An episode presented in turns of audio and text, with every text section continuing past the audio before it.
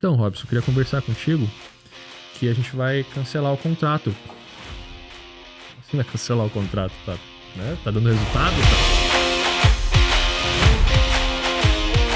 O cara que não valoriza o teu trabalho, o cara que não paga o que você merece, esse cara não pode ser seu cliente.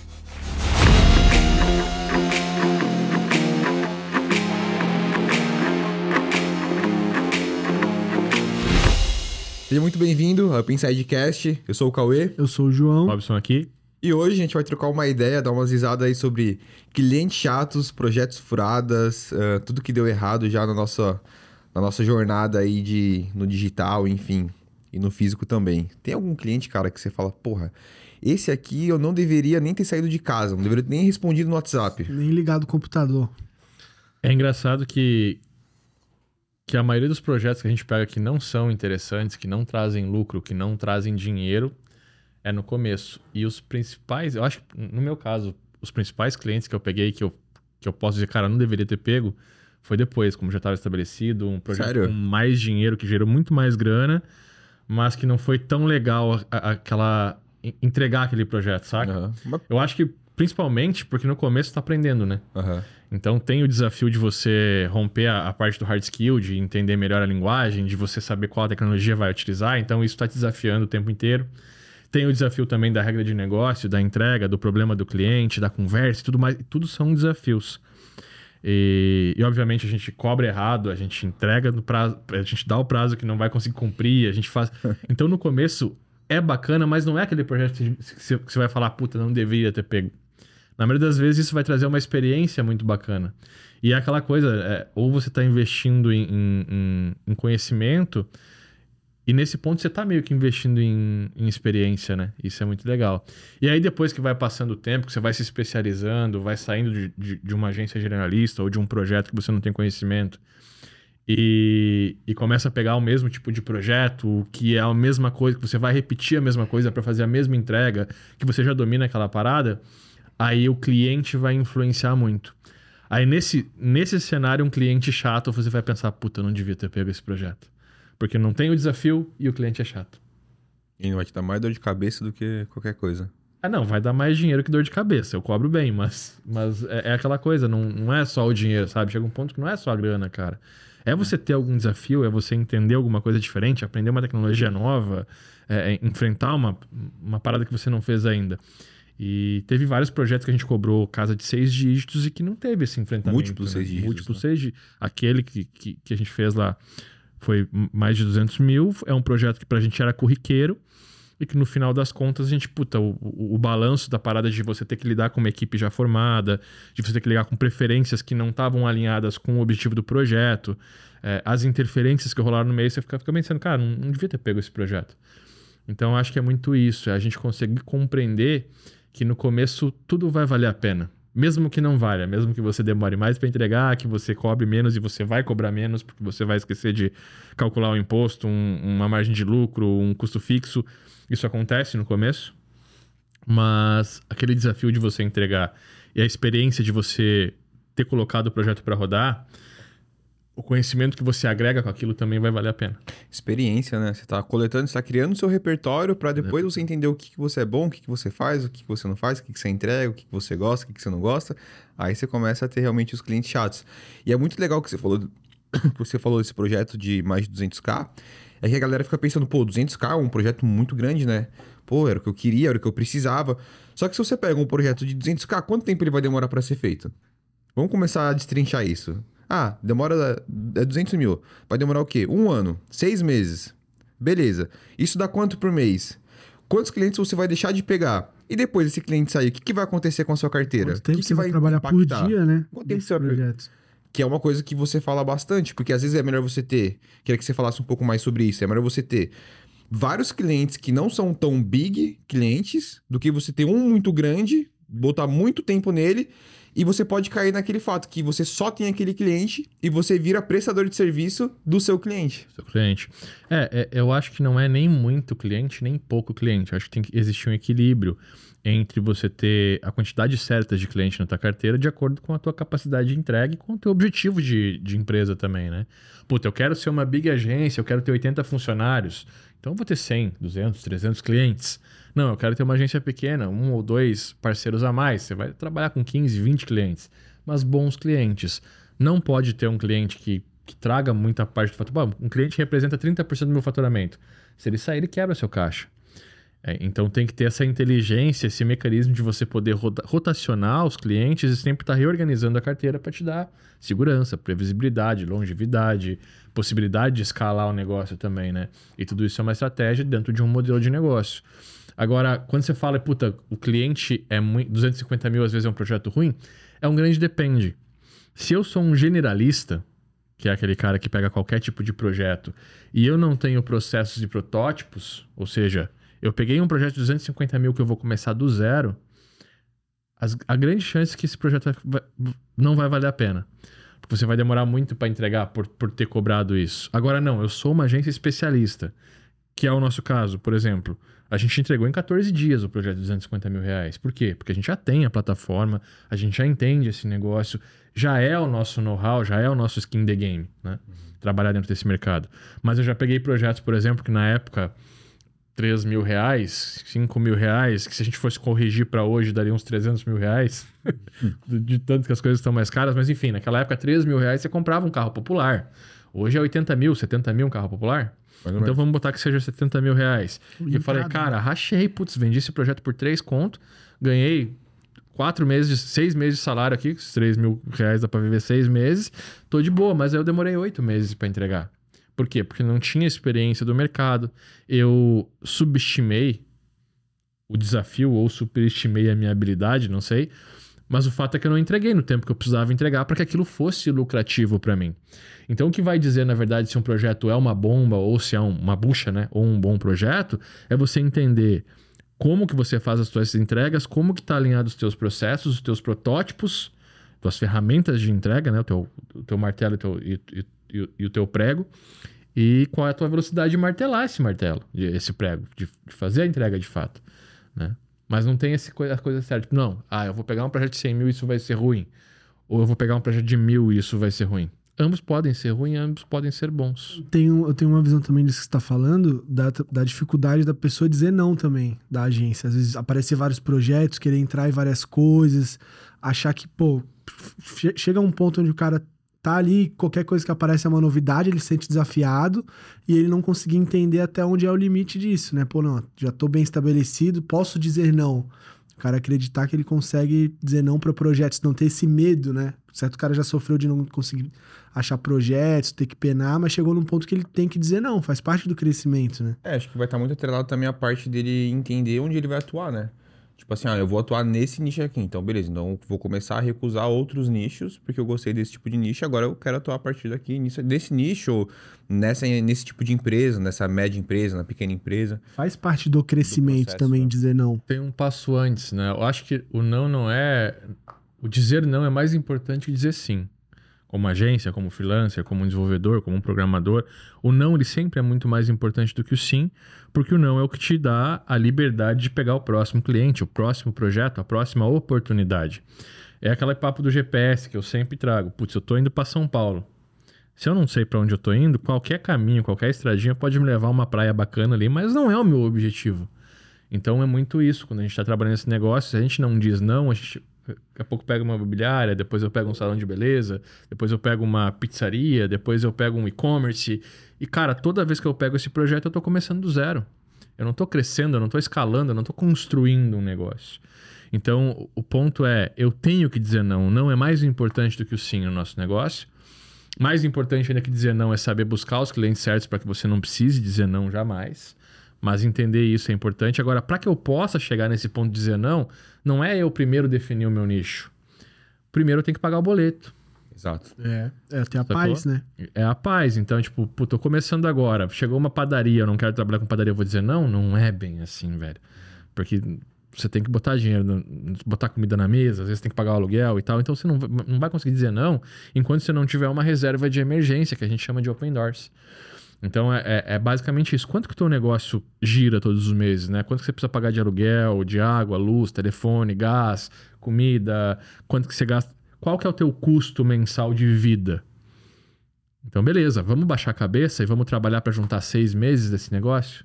Ah, é 5 mil reais? Putz, 5 mil, então eu tenho que juntar pelo menos 30 mil para que eu possa sobreviver e poder dizer não para o próximo cliente. Aí sim. Aí você vai começar a se estruturar. Putz, beleza, eu tenho meu Open Doors aqui, eu tenho uma reserva de seis meses, ou se você for mais conservador como eu, por exemplo, você vai ter um ano de Open Doors. E Open Doors, no meu caso, é pagar todas as contas da empresa e pagar todas as contas de casa. Então eu vou ter isso guardado ou investido e tal. E aí, no momento que eu tenho isso, o não vira possível. E o não vira. É, é, eu vou ter um não de qualidade. Por quê? Porque aí eu vou sentar, eu vou entender o mercado ao qual eu estou inserido, eu vou entender quais são as minhas hard skills, ou seja, quais são as habilidades que eu tenho de tecnologia, de ferramenta, de linguagem de programação ou desenvolvimento. Quais são as minhas hard skills? Qual é o cliente que eu quero atender? O que, que eu estou proposto a gerar para esse cliente? Não, eu vou focar aqui em atender imobiliárias. Então eu tenho que ajudar imobiliárias a vender imóveis, a alugar imóveis, a fazer lançamentos de grandes empreendimentos. O que, que eu preciso para isso? Eu preciso de um site imobiliário, um sistema. Eu vou desenvolver, eu vou contratar, eu vou parcerizar, eu vou contratar uma software house para fazer, ou eu tenho um programador, ou eu sou programador e eu vou desenvolver esse sistema. Em cima disso, eu vou precisar de tráfego pago. Então, eu vou definir quais são as hard skills que eu preciso e principalmente quais são as soft skills. É o grande erro do nosso mercado é isso. A principal soft skills que você vai desenvolver no, no começo é dizer não. Mas não é simplesmente dizer não, é, cara, sentar com você e dizer, cara, quantos funcionários você tem? Ah, eu tenho dois funcionários. Entendi. Você está pronto para investir 10 mil reais por mês no digital? Não, não tô. Então você não está pronto para que eu possa te atender. Isso é um não no nosso negócio. É entender que o cliente não tem o perfil para ser atendido agora. E se eu trouxer ele, o que, que vai acontecer? Exatamente o título desse podcast. Vai ser uma furada. É isso aí. Porque aí o cara entrou na tua carteira, tu fez um contrato, tu alocou o teu tempo e deixou de pegar outros clientes tu não vai conseguir atender a outro cliente nesse prazo, exatamente por isso, e esse cliente não vai escalar. Esse cliente você vai entregar para ele e por ele não estar pronto para investir ou por ele não ter maturidade suficiente para entender o que está acontecendo, ele vai ter muita pressa. E aí o resultado não vem, ele vai ficar ansioso, você não consegue alinhar a expectativa com ele, ele vai começar a achar tudo ruim, ele vai deixar de investir, vai faltar orçamento para um tráfego, você vai falar, cara, tá chegando o Natal, vamos fazer uma promoção de Natal. Os clientes, não, não vamos fazer porque tá curto dinheiro. E aí, quando o resultado acontecer, tem outra coisa ruim nesse cliente. Veio o resultado, ele não vai achar que veio de você, ele vai achar, cara, o mercado aqueceu. É, e, e o, eu já tive, já atendi cliente, já, já tive em projetos com clientes que assim, se deu ruim, é porque você que tá me atendendo é ruim. Se deu bom, é porque eu sou muito bom. né? Aí quebra as pernas, né? Aí, porra, o cliente não valoriza o seu trabalho. Né? Aí você não me ajuda em nada, né? Não vou citar nomes, mas tem. Eu peguei uma academia, assim. Eu peguei a é. academia, a academia tava. Cara, é, é, geral, dificilmente você via mais de três ou quatro pessoas na academia. Aí a gente sentou, elaborou um projeto, trabalhou três meses em cima do projeto. Eu até contei isso na mentoria da agência de valor, a galera ficou louca comigo. E aí eu vou te falar desse case e também vou te falar, é culpa minha, tá? Sempre é culpa nossa quando, quando isso acontece. Quando o cliente não enxerga o resultado, é culpa tua de não ter mostrado. Mas enfim, trabalhei esses três meses, a gente bolou um plano, bolou um planejamento, mexeu nos planos dele, mexeu nos professores, em como ele estava atendendo, identificamos realmente o que estava de, de, errado ali. Trabalhamos junto, foi uma parceria legal. E aí, a partir disso, eu desenvolvi o projeto. A gente, na época, ainda o website era a ponta, a gente fez o website. Aí no site começou a ter a fichinha do, com os treinos, que puta, ninguém tinha aquilo, então ele tinha, você contratava a academia e logava lá e tinha os teus treinos para tipo, acompanhar e tal, saca? E aí colocamos o projeto para rodar, começamos a fazer o Google AdWords ainda. E em três ou quatro meses, cara, a gente entrava na academia, tinha 12, 13, 14 pessoas o tempo inteiro. Então, tipo, deu certo. E aí ele me chamou. Então, Robson, queria conversar contigo que a gente vai cancelar o contrato. Como assim vai cancelar o contrato? Tá, né? tá dando resultado, a academia tá lotando, tá. Então, exatamente por causa disso. O mercado aqueceu e eu não preciso mais de você. O mercado. o mercado. E eu senti que esse mercado melhorou, eu não preciso mais de você. Cara, é, é lógico que isso aconteceu porque a gente vinha fazendo um bom trabalho. É lógico que se a gente continuasse fazendo um bom trabalho, ia ter muito mais resultado. É, mas eu não mostrei para ele. Eu falhei em, em, sentar com ele e mostrar, olha só, quantos clientes novos entraram aqui no sistema. Olha só como o cliente está usando o sistema aqui que eu desenvolvi para você. Olha aqui os dados do tráfego. Então a gente está gerando tantos leads, que na verdade não era leads, na verdade era cadastros, né? Nem usava o termo lead ainda. Na... Ou, ou seja, pelo fato de eu não sentar com o meu cliente uma vez por mês, mostrar para ele o que estava acontecendo, ele associou o resultado a um aquecimento de mercado. Ou, putz, não, é tá chegando o verão, então, como tá chegando o verão, o pessoal agora vai para academia para poder se preparar para o verão, o famoso projeto verão e tal. Mas não era, saca? Era o meu trabalho é. que eu não mostrei.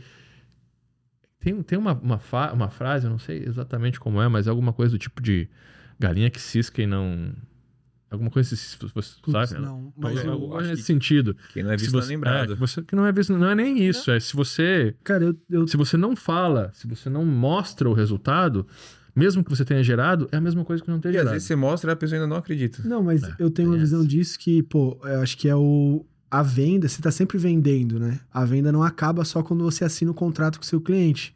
Você tem que entender que to, cada reunião é uma venda, cada vez que você manda uma mensagem para ele, você está se vendendo, você está valorizando também o seu trabalho, né? Isso Certeza. Pega. O, o, ponto de você fazer um bom relatório, de você mostrar para ele, olha o resultado positivo que a gente gerou aqui, é um depósito que você está fazendo no teu valor como negócio, como parceria ali dentro, e que vai gerar um saque ali na frente. Então não adianta eu ficar só gerando o resultado se eu não estou mostrando para ele, se eu não estou alinhando a expectativa, se eu não estou entendendo quais são os próximos desafios que ele tem.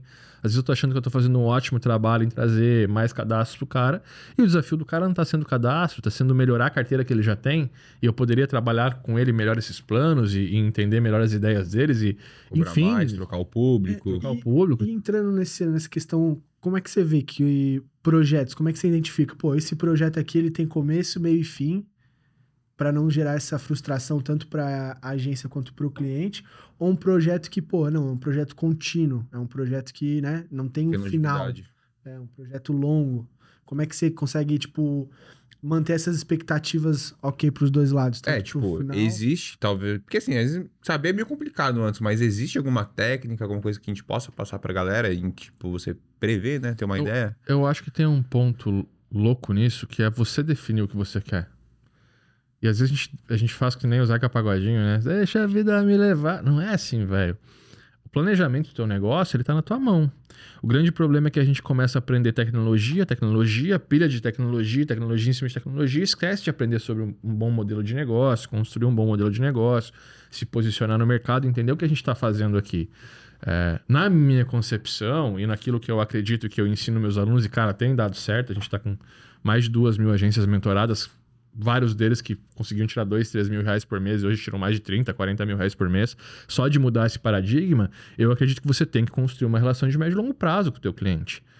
Porque não faz sentido você pegar o cliente, você captar ele, você fazer todo o processo de desenvolvimento daquele cliente, construção da base dele, que é o trabalho mais duro, é você montar o visual dele, fazer um bom branding, alinhar o posicionamento dele na internet, colocar uma landing page para rodar, estruturar toda a parte estratégica dele, montar as, as, campanhas, os públicos, o tráfego, você estruturou tudo e aí você diz, ok, tá aqui, me paga e vai embora.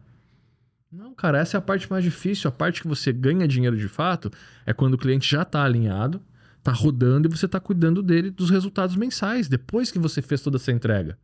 É aí que vai morar de fato a tua escala, a tua relação.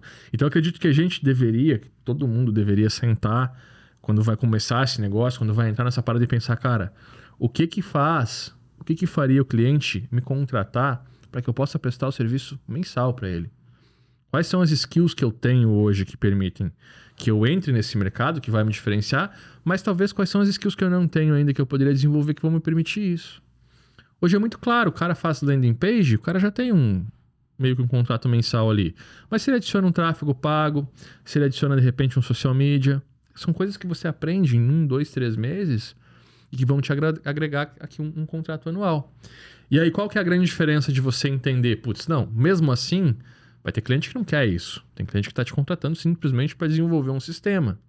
E aí é você se posicionar da seguinte forma: cara, eu posso desenvolver o sistema para você, é 30 mil reais. Então você está abrindo uma porta que vai fechar aqui na frente. Você que fecha essa porta, não é o cliente na maioria das vezes. Porque se você falar para ele, cara, esse projeto aqui é 30 mil, mas a gente vai fazer assim, assim, assim, em vez de pagar 30 mil, você vai pagar 3 mil reais por mês num contrato. Esse contrato vai ter um período mínimo de tanto, que vai dar os 30 mil, mas depois a gente continua. Então você abre a porta e você não fecha ela. Você dá essa opção para o cliente de ser melhor para ele, porque é muito melhor para o cara te pagar 3 mil reais por mês do que ele quebrar o fluxo de caixa dele para te pagar 30k. Não é? Qualquer negócio, cara, qualquer empresa vai preferir pagar os 3 mil reais por mês, mesmo que isso no final seja 100, 200, 300 mil, do que tirar 30 conto e te entregar na mão para você entregar um também. projeto. É, e, e outra coisa, puta, beleza, eu fiz o projeto e entreguei pro cara. O que, que ele faz com aquilo? A gente acha, não, como é que eu vou entregar o site para ele mexer? Esse é o ponto, ele não quer mexer no site. Ele quer o resultado que o site pode trazer para ele, ele quer o resultado que uma mídia social pode trazer para ele, ele quer o resultado que o tráfego pago vai trazer para ele. Ele não quer nem o tráfego pago. Você quer tráfego pago? Não, cara, eu quero vender mais. Quer nem saber o que é, né? Quero nem saber o que é tráfego pago, não quero saber de social media, não quero saber de nada. Se possível, eu quero um cara que eu não precise nem aprovar as demandas, que, que já entenda o meu negócio e faça do jeito certo, para que eu não precise ficar aprovando coisa. Então o mercado hoje é isso, velho. É você ter a competência suficiente para poder entregar esse serviço pro cara. O problema é que a maioria não pensa nisso. A maioria pensa em pegar um projeto de 20, 30, 40 mil, entregar aí pro próximo. Só que é nesse momento que você tá perdendo dinheiro, que você tá trocando teu tempo pelo dinheiro E a paz, né? e paz, por isso eu não pegar o projeto mês que vem. Quem é que paga as contas, saca?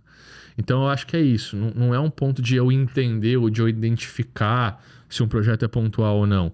É de eu não fechar, eu abrir e não fechar a porta. Eu, como, como empresa, assumir esse problema. O problema é meu, então eu sou, sou, sou capaz de resolver.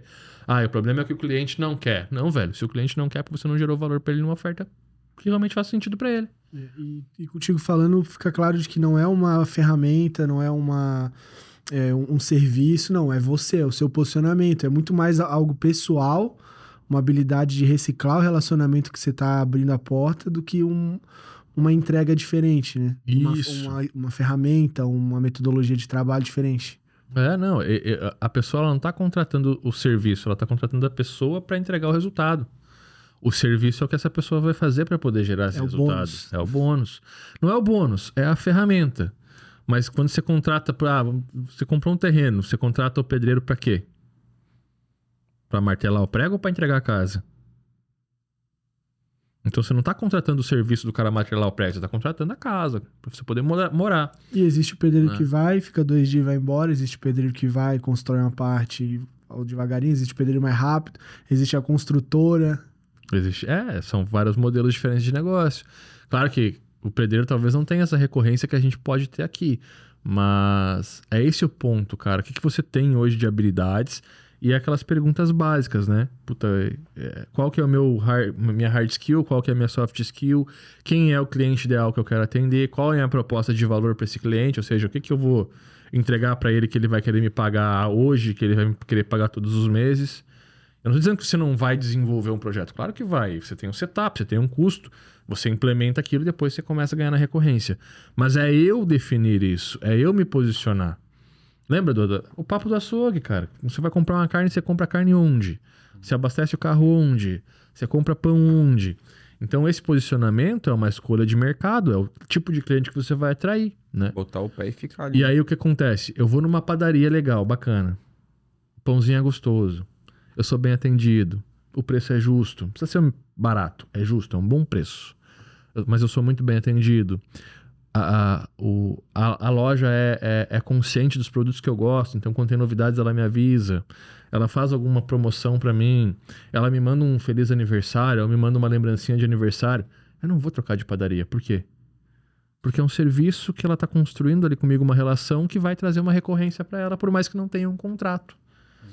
Então, acima de tudo, quando você for desenvolver o teu negócio, que você sentar para parar e modelar aquilo que você vai fazer como empresa dentro desse, desse, desse negócio, tenta imaginar qual que é o teu pãozinho gostoso, qual que é o teu atendimento acima da média, sabe? Qual que é o relacionamento que você vai entregar para o teu cliente junto com esse produto, o que, que você está trazendo para ele nessa construção mesmo. Isso é muito bacana. Isso vai fazer com que o cliente vale a pena. Tu falou da padaria, veio na minha cabeça de que eu vou numa, eu gosto de ir numa padaria que é mais longe da minha casa, justamente porque lá o cara me conhece, me chama pelo nome, já sabe o que eu gosto, troca uma ideia ali. E hoje a gente tem ferramentas que a gente consegue escalar isso. A gente, o cara não precisa nem saber seu nome, o atendente da padaria. Mas no digital, você enviar uma mensagem no aniversário, já dá esse sentimento e o cara com certeza vai querer voltar lá, né? Que isso, hein? A gente começou dando risada, já começou a entrar na, numa aula. Mas e os pepinos, e os problemas? É engraçado. Cara, mas E assim, né, porra, beleza, a gente vendo uma evolução gigante de lá atrás, você com um projeto de 3 mil até agora um projeto de 200 e recorrência, enfim. Mas, cara, no teu início, assim, ó, o que, que tu lembra de cliente mais aleatório que você já pegou que você fala, Jesus, foi pra experiência? Se tu estiver vendo, Alexandre, o problema é teu, irmão. jiu-jitsu, colega de jiu-jitsu e dono do Genova lá em Soledade. Ixi, ele fala com nome, É o nome, cidade, nome, restaurante, só faltou tudo, velho. E, e gente- Editor, bota na tela a imagem aí pra nós. Bota o Google Maps. E o que, que que rolou, velho? É, colega de, de jiu-jitsu e tal, a gente conversava todo dia, fazia academia junto, de tarde e tal. E ele começou a fazer sushi lá, e na época não tinha sushi. Não tinha sushi na cidade. É Soledade, 27 mil habitantes, bota no É uma mapa aí, vocês cidade vão ver de que... primeira. 27 mil hoje, né? É, 27 é, hoje tem uns 30 e poucos, na época eu tinha 27. 27 hoje Mas tem hoje, 25. mas hoje tem sushi lá. Na época não tinha, não tinha. Você compra- você ia Passo Fundo, que é a cidade do lado É. ali, pra poder comer um sushi. Não tem shopping, não tem cinema, não tem nada lá. E aí, o, o- esse meu amigo, vou parar de falar o nome dele pra não ficar. resolveu trazer de Porto Alegre um sushi man pra fazer lá. Então, era uma quarta-feira o evento, pelo que eu me lembro. E aí ele vendia o, o jantar e você ia pra comer lá. E aí não tava dando, tipo, ia 10, 15, 20 pessoas, 10, 15, 20 pessoas. Um dia conversando, eu falei, cara, me dá 300 reais que eu vou fazer uma parada pra você. Não, porque não sei o quê. Não, velho, vamos fazer uma campanha, vou fazer um sorteio, a gente vai sortear um jantar pra um casal. Pra participar desse sorteio, você tem que compartilhar o. ah, eu vou fazer uma integração com o Facebook. Então, ó, programação é foda por causa disso, né? Se eu vou fazer uma integração com o Facebook, a pessoa vai se cadastrar no- no- formulário vai eh, ter que compartilhar no Facebook. Eu vou checar o compartilhamento dela e vou dar um ticket para ela. E aí, com esse ticket, uns 3, 4 dias antes da- do jantar, a gente sorteia esse casal, anuncia, faz um, um sorteio ao vivo, alguma coisa assim. E quem não ganhou, obviamente, a partir dali vai começar a comprar e reservar. Mas, tá, mas o que, que isso vai me ajudar? Imagina que todo mundo da cidade que quer ir vai se cadastrar e vai compartilhar. Então, a cidade inteira vai ficar sabendo dessa parada. Ou pelo menos todo mundo que tem internet vai ficar sabendo dessa parada. De 20, 30 pessoas que ele atendia, com esses 300 reais eu botei algo em torno de 200 reais, acho que 200 reais em tráfego e tal, fiquei com 100 reais pra mim, que era meu serviço, né? Mas aí eu montei uma estruturinha, ele não tinha site ainda, eu montei o Guia de Soledade na época, fiz uma, uma integração com o Guia de Soledade que eu tinha, e, e montei o sorteio por lá, eu captava os e-mails e tal. A primeira vez que a gente rodou a campanha, faltou comida. Então, tipo, puta, lotou o negócio, o sushi man não trouxe comida o suficiente, teve que mandar a gente embora, fazer um outro jantar e tal. E a gente começou a fazer isso uma vez por semana, ou de 15 em 15 dias, não me lembro direito, mas ele me dava os mesmos 300 reais. Claro, né? E eu ia fazendo, os mesmos 300 reais, ia fazendo, ia fazendo, ia fazendo. E, cara, foi muito louco. Aí chegou um ponto que o Robson não mostrou pra ele que o resultado tava ali, né? É o que aconteceu. Cada evento que a gente fazia, outras pessoas se cadastravam. Então, pro próximo evento eu tinha um e-mail. Então, eu já mandava e-mail pra todo Bola mundo. de neve, né? Bola de neve. Eu já mandava e-mail pra todo mundo que se cadastrou no primeiro, todo mundo já vinha. Aquele compartilhamento começou a virar uma rede muito maior e tal. E tava sempre lotando. Até que começou a lotar o restaurante. Lotava o Gênova. E o Gênova é grande, cara. Pra Soledade, é- é- sabe? É- e lotava. No, no sushi, lotava. Todas as mesas, não tinha mais lugar. Começou a vender antecipado e tal. E ele resolveu que ia parar de fazer. Aí, eu, na época, eu falei, Alexandre, você tem certeza? Tenho certeza. Cara, eu, eu tô te cobrando nada. é- Os 300 reais é pra fazer a campanha. Mantém, velho. Não, não, não precisa mais. Tá bom. Fui lá e deletei a pasta. Porra, deletar também. Podia ter renomeado pra Old, né? É, essa é a minha mania de ficar deletando as coisas. Não- cara, acho que deu uns três ou quatro jantares, ele... Ô, dá pra voltar a fazer? Aí eu cobrei, eu cobrei o Aham. valor e tal, ele não voltou. Mas é, é um exemplo desses clientes aí que é muito louco, né, velho? Você cobra uma, uma graninha, é quase nada, mas dá um puta resultado, mas a falta de processo e, e tal, é às uma vezes. linha tênue, né? Porque quando, tá, quando dá alguma coisa ruim ali pra um cara e tal, e querendo ou não, ele precisa ter um corte rápido de gasto, dependendo do contrato, dependendo do resultado que você tá trazendo e não tá mostrando, você vai ser o primeiro, puf, ser cortado. E se tá dando muito bom, também. Se é, mas é o que eu te falei, se não mostrar que o resultado veio de ti, você é cortado, cara. Você é cortado. Serve pra vocês também, já tô avisando agora. Me mostrem o resultado. Tô brincando. Mas é, mas é isso, cara, porque o que, que ele associou? Pô, tô, tô lotando o restaurante, por que, que eu vou fazer a campanha? Tá lotando, todo, todo jantar tá lotado. Só que aí no segundo já não lotou. No terceiro foi muito menos, no quarto Claro. Entendeu? É combustível, né? Tirou combustível. Tirou, tirou gasolina, porque o que acontecia? Porque ele me dava os 300 reais, eu mandava um e-mail. Todo mundo se cadastrou no anterior, já estava avisado. E aí compartilhava. Outras pessoas eram avisadas, então você tinha uma rotatividade muito grande. E depois esse tipo de campanha eu comecei a fazer para outros restaurantes lá e sempre deu muito certo, cara.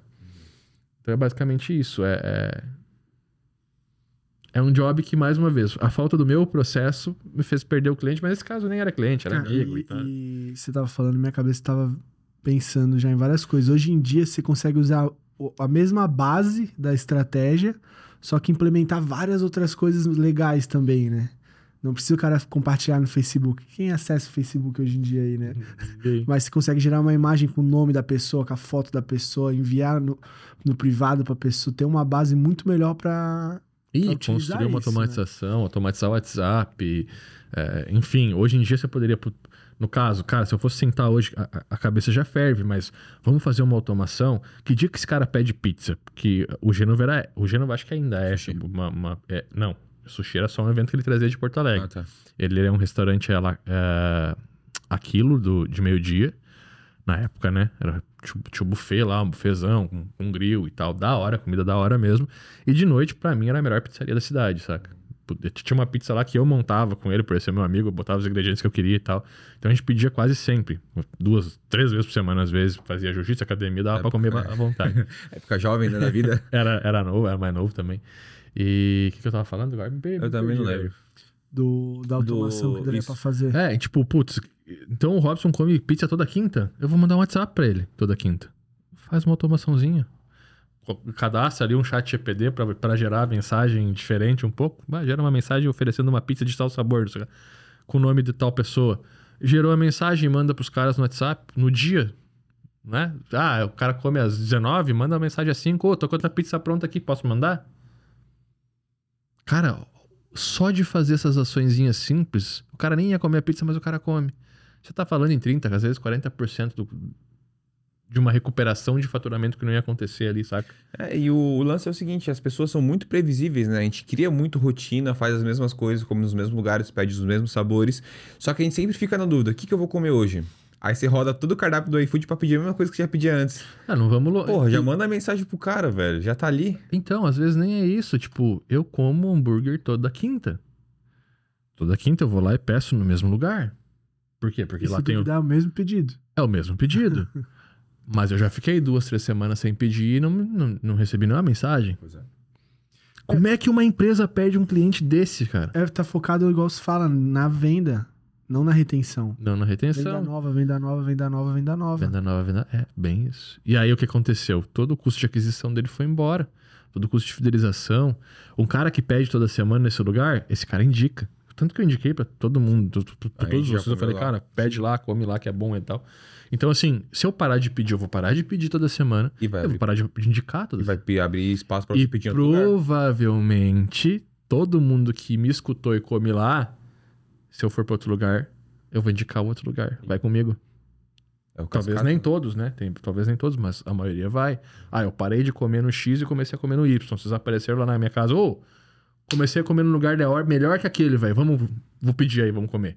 Pronto, você tirou três, quatro clientes do cara, assim. Então, por uma falta de uma automação, de um processinho, de uma coisa que você coloca e implementa ali, você tá perdendo clientes. Mas esse fato da galera tá sempre buscando venda nova, venda nova, talvez não tenha é, ligação ao fato da, da reserva, de a pessoa não ter essa paz, do empresário não focar tanto em criar isso também. Tem também, né? Tem também. Acho que. Tá que- na ah, educação do cara. Você não tem o equity suficiente ainda, né, da, da, da empresa pra rodar, pra pagar tuas contas. Você não tá vendo o crescimento ainda que, puta, tô tranquilo agora, não preciso mais vender. Você vai acabar é, é, tentando fazer uma venda a mais, às vezes colocando os pés pelas mãos e tal. Eu acho que isso é normal, a gente comete isso muito, né? É, inclusive cometemos isso essa semana. Mas a intenção sempre é boa, só que não dá pra deixar o outro lado de, de- o outro lado de lado também. né? Eu acho que tem que ter a fidelização, tem que ter a retenção, tem que pensar nisso e tem que pensar nessa relação. E aí, voltando um pouco pro nosso podcast, é, isso vai influenciar muito na hora de você fechar a carteira. Por isso que tem que prestar atenção para não pegar bucha. Você pega o cara que é muito chato, você pega o cara que não valoriza, você pega o cara. O cara que não valoriza o teu trabalho, o cara que não paga o que você merece. cara- Esse cara não pode ser seu cliente. Ah, isso aí eu sou especialista em atrair E já. tu, que, que, que tem as histórias aleatórias? Ah, já teve bucha de crematório, já teve bucha do Como é que é Crematório crematória? crematório. Cara, E O aí? que mais? O que mais? Não. É. Não, agora conta, pô. Tá todo mundo querendo saber. não, cre- é assim, a gente combina um valor X e Y, aí a viaja, vai pra lá. Chuta o valor, chuta 20 mil, 30 mil. 20 mil reais no valor, aí você faz o trabalho na confiança, organiza tudo, cria identidade, cria isso. Os orçamentos que você recebia para essa mesma pessoa, eram os orçamentos de seis dígitos, você já diminui para 20. Aí você cobra, aí você recebe nem 5% desse valor. É foda. Mas portas abertas e amizade estabelecida, né? É, Às isso vezes aí. é mais importante. É, e é complicado, né? Entrando É, um aí, aí só, só um ponto importante: contrato. Contratar, certeza. contrato. Processo, contrato. Ó, proposta comercial, assina a proposta. Monta o projeto, apresentação. De preferência, apresentação magnética, que é o que eu ensino na agência de valor e tal. Que, puta, é uma apresentação diferenciada que você mostra o valor do projeto pro teu cliente, eleva o valor. Assinou a apresentação, a proposta comercial, contrato. Aí você vai começar a desenvolver o projeto, né? Essa questão do contrato é, em relação à multa, o que, que você enxerga sobre isso? A- Qual a multa? A multa serve para os dois lados ou a multa serve para te proteger? Como é que é uma maneira legal do cara botar uma multa ali? Porque tem que ter, senão o contrato vai ficar, né? É, a, a multa, na verdade, é- ela vai ser 40% do valor, seja para qual lado for. Para quem quebrar o contrato, ah, o contrato é de 20 mil, 8 mil reais é a multa para quem quebrar esse contrato. E, mas claro que cabe muito o bom senso. Por que, que a gente está quebrando esse contrato agora? Na verdade, o, o- o- qual que é a, grande, a grande questão do contrato é que ela é uma barreira de saída. Você levanta um, um muro para o cara não sair. E nesse muro tem uma porta. E a chave tá na tua mão. Então, se você faz muita merda, o cara pode dizer, ó, tô saindo, me paga a multa, porque eu deixei de fazer com o outro e você me prejudicou. Ou ele pode dizer, ó, tô saindo e não vou pagar nada. Agora, na grande maioria das vezes é o cliente que sai. Por erro seu também. E aí eu sempre vou puxar isso, porque. Ah, Rob, você é contra a gente? Não, cara, eu sou a favor de vocês. Por isso que eu tô falando isso. Tem muita gente que fala: ah, o cliente é ruim mesmo, o cliente não paga, o cliente não, não, não entende os prazos. Se, se o cliente tá entendendo alguma coisa errada, você não soube explicar. Se você entender isso, e óbvio que tem as exceções, mas se você compreender o que eu tô te falando aqui, você nunca mais vai ter um cliente ruim de fato. E aí é o seguinte: ah, eh, eu não entreguei no prazo, eu não consigo cumprir o que realmente prometi, tem falhas da minha parte, o cliente está insatisfeito, eu posso dizer para ele, ó, não vou te cobrar então. Saca? Não vou te cobrar. A decisão do que, do que será feito com esse contrato, se, se existir essa quebra de relacionamento, é das partes, de vocês dois. Só que se não tiver o contrato, ninguém conversa. Se não tiver o contrato no teu caso, por exemplo, o teu caso é um caso de executar, de executar o contrato. Cara, eu entreguei, me paga. Ah, eu não entreguei porque deu, deu gap na relação aqui. Aí vocês podem conversar, não, então me dá mais um prazo, ou eu não entendi muito bem o que você queria, entreguei errado, posso tentar de novo. Ou não, então vamos encerrar aqui, você me paga só a dívida. Porque, ah, deu problema aqui. Eu entreguei 3 mil dos 10 mil e não tenho contrato, o cara fala, não vou te pagar porque você não entregou. Disse, não, cara, eu te entreguei 3 mil. Não, mas eu não vou te pagar, então eu vou executar o contrato. Não precisa me pagar os 8 da multa, mas os 3 que eu te entreguei eu quero. Então é uma garantia que você tem. Tanto que toda, toda vez que eu falo de contrato, eu tô falando disso. Contratos são garantias que você tem dentro de uma negociação e que também esclarecem muitas coisas, né? Ó, tá chegando o Natal, é 3 mil reais a campanha, você não quer fazer isso? Como assim 3 mil reais a campanha? Eu tô te contratando já, te pago todos os meses pra te fazer pra mim isso. Campanha de Natal, não. Se tem sim, não, senhor, olha aqui o contrato. Se eu não tenho contrato, eu tenho que discutir com o cliente. Eu gero um mal-estar, eu, eu, eu desconstruo uma relação que eu tô construindo, toda, Enfraquece? né? enfraqueço a relação. Se eu tenho contrato, eu mostro pra eles, não, tá aqui, ó, não tenho Natal. Mas vamos fazer o seguinte, como tu não entendeu muito bem isso, eu vou te dar 30% de desconto nesse Natal. Vamos fazer? O cara vai ficar sem jeito e vai fechar. Porque ele- existe uma relação e existe alguém que tá ali pra regular essa relação, pra que você não precise se indispor. O contrato é esse cara. Esse cara que vai regular o que é certo e o que é errado sem que você precise se indispor com o cliente. E é muito louco, né? Você falou do cliente, ah, o cliente é ruim, não sei o quê. Até mesmo quando o cliente é ruim, quem ainda tá errado é você, cara. A vez que a gente tava e o João, a gente tava até conversando sobre isso antes, né, do, do podcast, dando risada aqui, Porque quem não sabe, eu e o João Robson, a gente se conhece há o quê? 10 anos já? Ou mais de 10 anos? Mais de 10 anos. Acho que mais de 10 anos, né? Mas eu não- tava conversando ontem com a Grazi sobre isso. Que eu conheci vocês de 2012 pra 2013.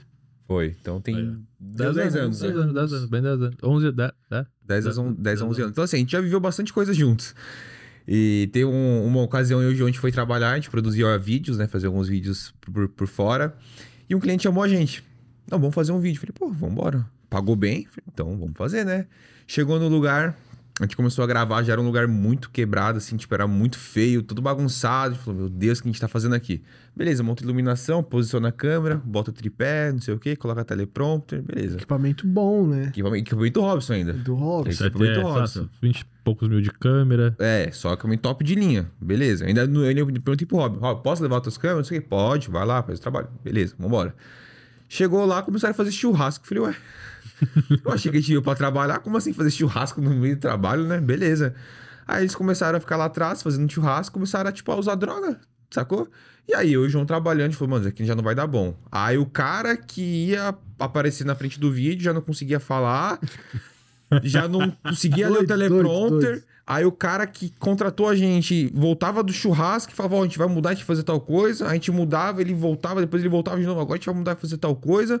Aí ele colocou o cachorro pra aparecer no vídeo, o cachorro tinha que aparecer no vídeo. Como se estivesse falando, assim. Como se, ele, se o cachorro estivesse falando. Tinha que subir um balãozinho da cabeça do cachorro, entendeu?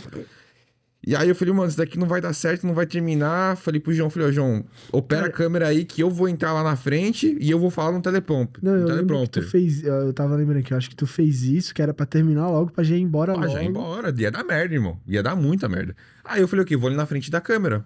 Porque eu sei ler o teleprompter.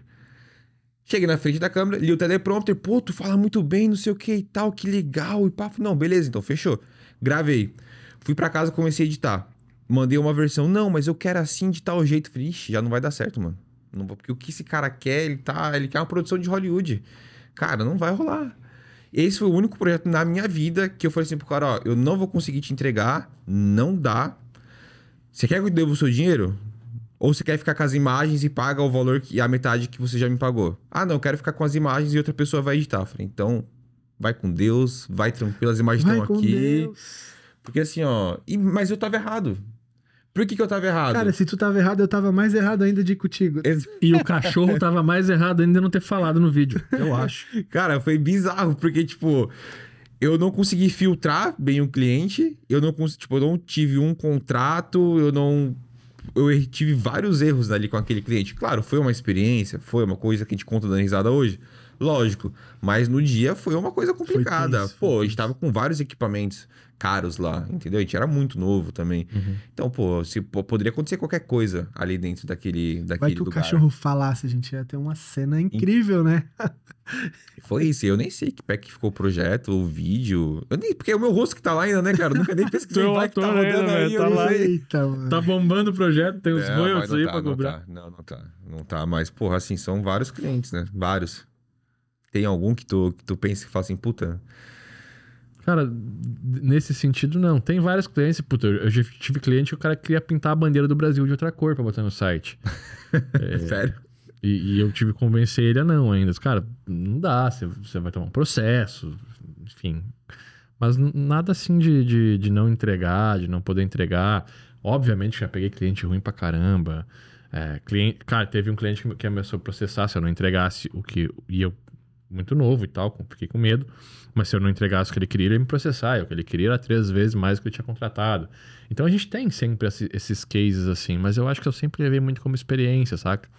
Eu sempre baixei a cabeça e fiz, entreguei, nunca deixei de entregar. É o lance das portas abertas também, da tranquilidade de ter feito um bom trabalho, né? Cara, eu fechava muita porta, saca? Eu fechava muita porta porque eu, eu sempre tenho, eu, eu tenho esse meu gênio meio, meio explosão, meio ogrão mesmo e tal. E, e é um erro meu, mas eu fechei muitas portas do tipo, eu chegar pro cliente e falar, cara, o projeto é 4 mil e o cara falar, não, tá muito caro. Eu falar, então tá, e virar as costas e ir embora. E aí o cara me ligar dois, três dias depois e falar, ó, pensei bem e tal, não quer voltar aqui. Eu falei, não, agora é 7. Eu era assim. Sabe? Tipo, eu, eu, eu, eu, Se doía, não né? tinha professor pra me dizer, cara, é só um projeto. Não, cara, é meu trabalho. Você tá desvalorizando o meu trabalho. O que é isso? não. Cara, quis pichinchar. Bobo fui eu de não ter mandado um 7 para ele puxar pro 5 e eu ficar feliz. Hoje eu sei disso. Uhum. Hoje, se um cara sentar na minha mesa e falar, ah, esse projeto é 100 mil, 150. É isso, esse é o jogo, saca? É eu precificar o meu projeto, jogar a margem para cima, apresentar uma proposta, dividir em 12, romper barreiras, quebrar fluxo. Tá na minha mão a estratégia, quem quer vender sou eu. É um jogo, né? É um Joga o jogo, é um xadrezinho, é mover a peça certa. É, tanto que, assim, se você pegar na apresentação magnética, a gente nunca fala assim, ah, é 3 mil reais por mês em um contrato mensal. Por quê? Porque nenhuma empresa gosta de se atrelar a um contrato de 3 mil reais por mês. Então, o que eu falo pro cara? Cara, o teu projeto vai dar 48 mil. Mas se a gente conseguir fechar Já subiu, hoje, né? Já subiu o preço. já. 48 mil. Olha o susto. Pô, pô, 48 mil. Primeiro ponto. Eu apresento um projeto que eu faço, cara, é isso que eu preciso pra mim. Eu tenho que trazer essa visão pra ele. O cara tem que olhar e falar, não, eu realmente quero isso. Se você apresentar um projeto e o cara falar, ah, não sei se é isso mesmo, não adianta nem mostrar o preço. morno, né? Você não mostra o preço. Você fala pra ele, é isso que você quer? Não era bem isso. Então vamos, vamos ajustar. O que, o que que eu preciso melhorar aqui? Eu vou montar de novo esse projeto e vou te apresentar de novo. Eu não dou o valor, não dou o preço. Se o cara entrou morno no preço, velho, ele já tava morno antes. Quando você tava dando pra ele uma solução que é pro negócio dele, aí você entra no preço, não entra. Você para, pum. Mas isso aí é estratégia de fechamento. Mas beleza, fiz uma, uma apresentação magnética, o cara colou, é isso que eu preciso, é isso que eu quero. Agora eu vou tirar o doce da boca dele. Como é que eu tiro o doce da boca dele? Tá, ele tá preço. esperando 30, eu faço é 46. Puta, é o que eu preciso, mas eu não consigo pagar. Tá, mas como é que você consegue fazer isso pra mim? Deixa eu te falar uma coisa. Na semana que vem, a minha equipe tá pronta pra te atender. Se eu conseguir encaixar o teu projeto pra terça-feira, pra mim é bom. Então eu vou fazer o seguinte: se a gente fechar hoje e tu me der a entrada até o final de semana, eu vou te dar 10 mil de desconto. Vai ficar 36. E eu te faço em 12 vezes de 3 mil.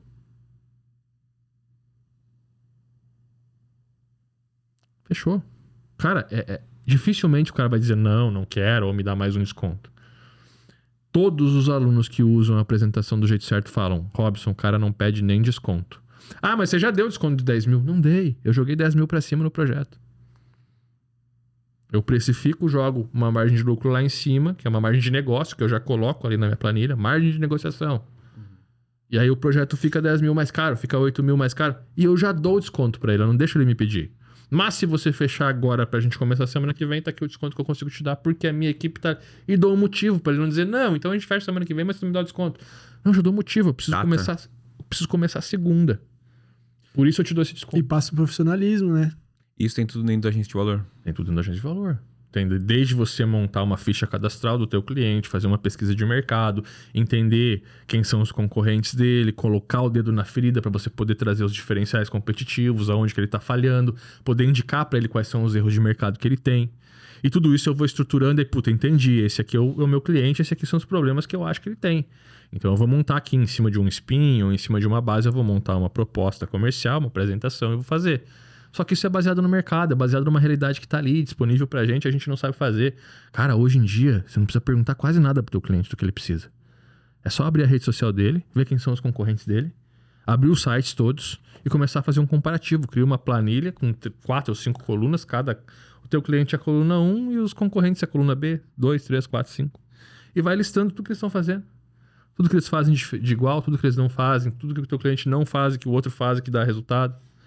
Dá pra Cara, ver. Cara, Tem, tem até uma estratégia que falam que o McDonald's passa 10 anos, 5 anos estudando onde vai abrir uma nova franquia e o Burger King vai lá e abre. abre do lado. é exatamente O- isso, né? Tem uma outra coisa, velho, de. É mais, é, é mais de um milhão de dólares que ele. Quando saiu esse, esse, esse negócio, ele, ele investia tipo um milhão de dólares em pesquisa pra saber se ali tinha sazonalidade pro Mac e abria. E aonde o Mac abria, no outro lado da rua, o Burger King abria também, sem gastar um milhão de dólares. Tem um outro caso que aconteceu comigo, velho. dólares. Que inclusive entra nesses de clientes chatos e tudo mais, e furadas que, que a gente passa com, com os nossos clientes. Foi o seguinte: a gente produziu um vídeo. O João tava junto? O João tava junto, mas não, não você não tava produzindo nesse dia, você tava só participando. Foi um cliente grande, um vídeo que na época no Facebook, na época do Facebook compartilhava. Ti- Deu tipo 3 milhões de visualizações no Facebook. Pra você ver, isso eu tô falando 2017 e 18, mano, era bastante coisa. O vídeo de final de ano. Ah, vamos produzir. Bruno. Vamos produzir? Vamos produzir. É, foi Já grande. lembrei. Já sabe qual que é, né? Beleza, só Inclusive, eu tenho um projeto com ele que deu gap também, né? é, só pra vocês entenderem o tamanho do projeto, a loucurada que foi. O projeto em si foi legal pra caramba. A gente encheu uma caixa d'água com cachaça e fez uma caixa d'água de cachaça. Limão, Limão, açúcar. tipo assim, não era A açúcar, caipira era na caixa d'água. Mano, era saco de açúcar e limão e, porra, aí garra- garrafa, assim, ó, era mais de 50 garrafas despejando. Caraca, O velho. bagulho foi louco, assim, ó. O, o, o projeto em si foi muito massa. Muito, muito massa. Aí eu fui editar.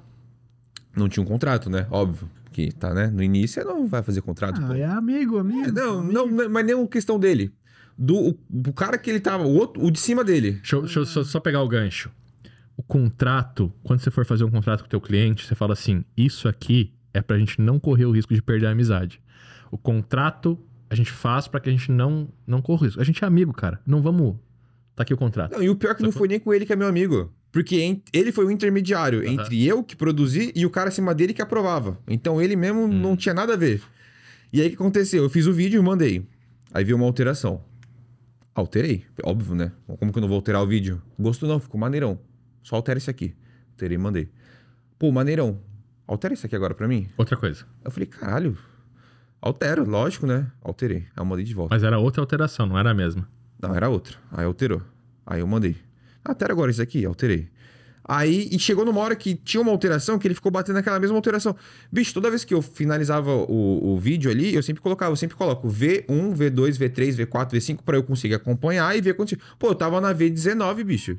Já era 19 alterações. Falei, ó, eu não vou alterar mais. V19, underline, back, underline, Era- old, underline, agora vai, V19. underline, por favor, underline, graças a Deus. Final de TCC isso aqui, bicho. V19.1, V19.2. Cara, tava na V, tipo, quase 20 assim, alterações. Eu falei, eu não vou mais alterar. É que mas não tá legal. Eu falei, cara, não tem mais o que eu posso fazer. É isso, eu não, não existe mais o que fazer. Esse aí não tem mais o que mudar o que você quer fazer. Mas, aí entra numa coisa que eu escutei depois você falando, obviamente que foi depois, não foi antes, porque senão eu seria um idiota.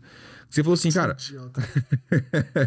seria duas vezes, né? Um de não fazer o negócio e um de já ter escutado. Pelo menos eu fui uma vez só de não, de não ter feito o contrato, mas eu também não tinha o conhecimento.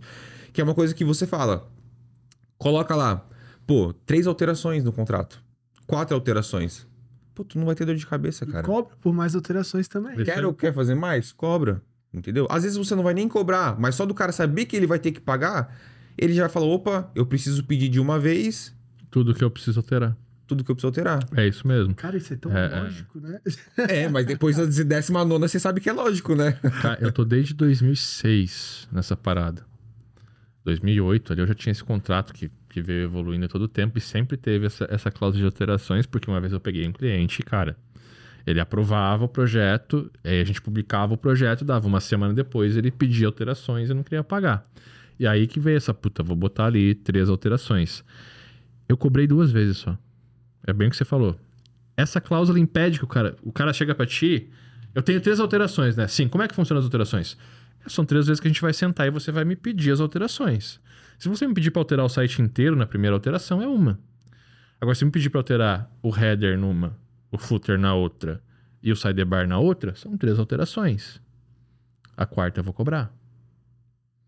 Entendi. Então acontece, você fez a reunião com o cara, o cara vai olhar o site inteiro e vai dizer o que quer alterar. Aí você fez uma alteração e fechou. Às No vezes, máximo- o cara, às vezes o cara só pega, duas. olha ali, para na alteração e já te manda e nem olha mais. Aí depois vem com a alteração, ele vai continuar olhando.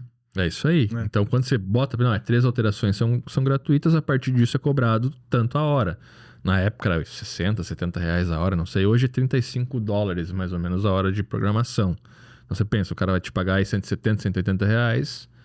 Cada vez que ele fazer uma nova alteração, o mínimo que ele vai te pagar é isso, que você vai cobrar no mínimo uma hora. Um curso Viver de Alteração. É Alterações de valor. Alteração de valor.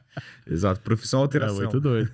E aí, esse mesmo teu cliente aí, com um contrato, lembra? A gente fez o Sim. contrato e tal, pra lançar um curso. Ah, é que aí foi pra você, né? Pra Ah, mim, aí não. o cara, o- um, um deles foi lá pra dentro da UP, a gente fez todo, É. pô, ia todo dia lá, tomava café com a gente, passava o dia inteiro lá Todo aprendendo, dia, todo dia. lá, todo dia. A gente escreveu todo o curso e tal, e aí eu vi que, puta, não vai rolar. Porque aí uma hora uma coisa, outra hora outra, outra hora outra e tal. Só que a gente construiu uma amizade com eles, né? É. E aí que eu te falei, o contrato é pra quê? Pra prever? Ele veio pra mim e falou, Robson, como é que fica isso aí? Porque a gente não vai fazer agora. Eu falei, não, irmão, rasga o contrato e é, e é isso. Poderia ter cobrado uma multa dele se eu quisesse, entendeu? Mas é aquela coisa, não, não teve inimizade nenhuma por isso, porque tinha um contrato ali pra dizer, cara, se uma ou outra parte não cumprir, é isso que tem que ser feito. E tinha, obviamente, o bom senso da minha parte de entender, puta, não deu certo. Não Tá é uma coisa. Não, tá, tá tudo bem, não é uma coisa que incomodou, era da hora quando eles iam pra lá, a gente gostava pra caramba, levavam as bebidas pra gente e tal. Então, tipo, é, é bonezinho e tal. Então era legal, era, era, um- era uma. Era uma convivência bacana. E a gente manteve isso. E manteve manteve, pra- até in- hoje, Inclusive, a gente saiu esses tempos atrás com eles e tudo A mais, gente né? foi acampar. Foi acampar. Eu jogo poker às vezes com eles. Ah, eu, Então. eu encontrei ele umas duas, três vezes, a gente ficou trocando ideia e tal. mas é isso legal. não é a maioria, né? Não, São é. poucos. Não. e a sabedoria também. Não, mas é que assim, a gente não sabe. Talvez, se não tivesse esse contrato, Poderia ter gerado poderia ter um- dado, ter dado um conflito com um ou com outro deles. Às vezes eles não estão pensando igual. Eles, acho que eles não estão mais juntos Não, agora, então não, isso já prova que eles não pensavam iguais um ao outro. Talvez um deles, "Ah, então eu vou te processar. Não, tá aqui, ó, a relação é essa, você tinha que ter me entregue isso, você não entregou. Então, a, a ideia é, é essa, entendeu? Você falou de contrato, cara. Não, é que agora me veio na cabeça, velho. É que assim, é totalmente off, mas acho que deve estar encerrando. Então já no final já pode contar umas coisas off meio aleatórias, né? Se você chegou até o final, você merece escutar. então. Falando Ou contrato. não, né? Ou não merece. Falando em vai. contrato. Aquela vez que eu fui comprar o terreno. Comprei um terreno, assinei o contrato. Eu tinha que pegar o contrato e firmar ele no, Cartório. no Cartório. cartório. E eu fiquei pensando, pô, acho que não foi uma boa compra. Só que eu tava com o contrato na mão. Eu rasguei o contrato. Puta, o corretor ficou bravo comigo, bicho. Porque imagina, pra ele tinha vendido, né? Eu já tava comprando alguma coisa já no Cara, eu rasguei o contrato, velho, da compra. do- Óbvio, foi excelente que eu fiz, uma escolha boa. Depois eu voltei e comprei com eles um, um apartamento. Sim. Mas, cara, pra você ver como o contrato ele influencia e por mais que você tenha ainda. Aí que acontece? Entrando, continuando Aí no só pra contrato. te Ah, mas avisar, quando entrando comprou o pra gente. apartamento, ele foi contigo no cartório, Então, né? era isso que eu ia falar. Vou lá Na segunda junto. vez, porque assim, na primeira vez rolou tudo aquilo. Pô, comprei, tira a fotinha com todo mundo, posta, não sei o quê, ganha um brinde, saí com o contrato. rasguei o Rasgou, contrato. e ficou com o brinde ainda. Lógico. Aí que aconteceu? na segunda vez, na- oh, é muito engraçado. Na segunda vez, é que a gente já é mais ligeiro, a gente já entende, né? Na segunda vez que quando eu comprei efetivamente o apartamento, ele falou assim: Cara, tu é uma pessoa muito especial pra mim. Eu vou contigo até. Muito especial. Eu vou com você lá no cartório. Eu nunca faço isso. Eu vou com você lá no cartório assinar porque eu quero presenciar esse momento. Eu olhei pra cara dele assim. é especial. Um cartório especial para pessoas especiais, né? Cartão especial para as pessoas especiais. Aí ele foi comigo, aí não teve problema. No, no meu caso, mesmo. pra você ver como isso deve acontecer muito, as casas que eu comprei, na imobiliária que eu sempre comprei, É. eles levavam o, o, o escrivão até a casa pra assinar o contrato na frente. Já saía dele. O cara do, do cartório Aí tá mesmo. o cara do da cartório elite, ia lá. né? Não, Aí isso- tá isso- falando isso é da elite, elite. né? Não, Isso é aí é- elite, né? não, mas, mas é verdade, velho. O cara do cartório, ou o cara do cartório tava lá na imobiliária, você chegava pra assinar o contrato, o cara do cartório tava aqui, ó. Aí você assinava, ele já vinha. Já era. Pronto. Passa a régua. Não Tem que pagar. Não cartório. dá tempo de pensar. É. Ah, Não, acho que ele não botou muita fé. Aí o, no terreninho. Cara, ele foi lá comigo, velho. E aí a dica hoje em dia é que PDF não se rasga, né? É. Authentic, parceiro nosso, inclusive lá da agência de valor, você tem desconto para poder fazer assinatura de contratos. E você vai lá, bota o contrato, faz o upload, marca os lugares da assinatura, bota Tchau. o e-mail de quem vai assinar, o cara recebe por e-mail, clica no link, assinou. Tchau, era. velho. Tá autenticado, tá valendo. Então acho que é. Não sou um robô. Não sou um robô. E assinou. E assinou. Mas é isso, velho. Pô, acho que já deu um tempo legal aqui do nosso podcast. E se você tiver alguma história engraçada que você Manda nos comentários, manda nos é, comentários. Manda nos comentários. Nossa, a gente vai. Manda no direct do, do. É, manda nos comentários que é legal porque aí todo mundo consegue ler. Que se você É. manda no direct do Hobby. não compartilho, é meu direct. É, exato. E a gente não consegue acessar também. Mas então manda aqui nos comentários que a gente vai ler, vai compartilhar, trocar uma ideia, uma resenha. Manda mundo. nós aí qual foi a história mais engraçada de cliente que você pegou até agora, ou a pior furada, bota nos comentários pra gente saber também. É isso, senhores. Muito obrigado por mais esse episódio. Nos vemos num próximo. Um abraço. Tchau. Valeu. Não esquece de compartilhar a parada. Tamo junto.